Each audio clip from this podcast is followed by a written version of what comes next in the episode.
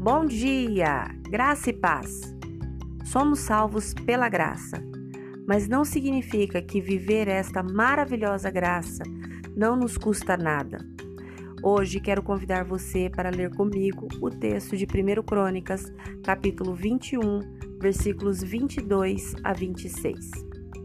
Davi disse a Araúna: Quero comprar de você esta eira pelo preço justo.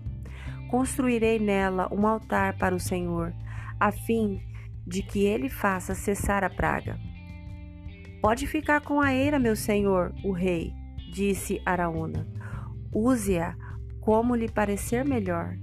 Eu lhe darei os bois para os holocaustos e as tábuas de trilhar como lenha para o fogo do altar, e o trigo como oferta de cereais. Eu lhe darei tudo, ó rei. O rei Davi, porém, respondeu a Araúna: Não, faço questão de comprá-la pelo preço justo. Não tomarei o que é seu para oferecer ao Senhor. Não apresentarei holocaustos que nada me custaram. Então Davi pagou a Araúna seiscentas peças de ouro pela eira. Davi construiu ali um altar ao Senhor e ofereceu holocaustos e ofertas de paz. E quando Davi orou, o Senhor respondeu com fogo do céu para queimar a oferta sobre o altar.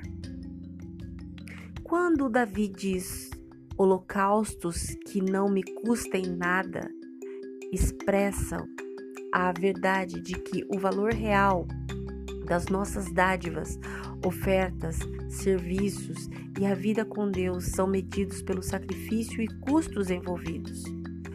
Os princípios do reino eterno de Jesus Cristo são a abnegação, ou seja, um sacrifício voluntário, e a disposição em sofrer por amor à justiça. No Evangelho de Mateus, Jesus claramente confirma esta afirmação, dizendo: Felizes os perseguidos por causa da justiça, pois o reino dos céus lhe pertence. Felizes são vocês quando por minha causa sofrerem zombaria e perseguição.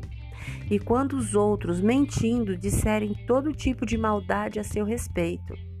Alegrem-se e exultem, porque uma grande recompensa os espera no céu.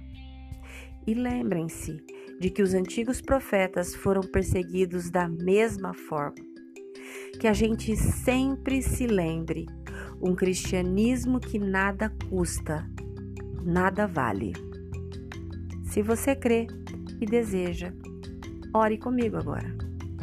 Senhor Jesus, quero viver a plenitude da Sua graça, ainda que me custe algo.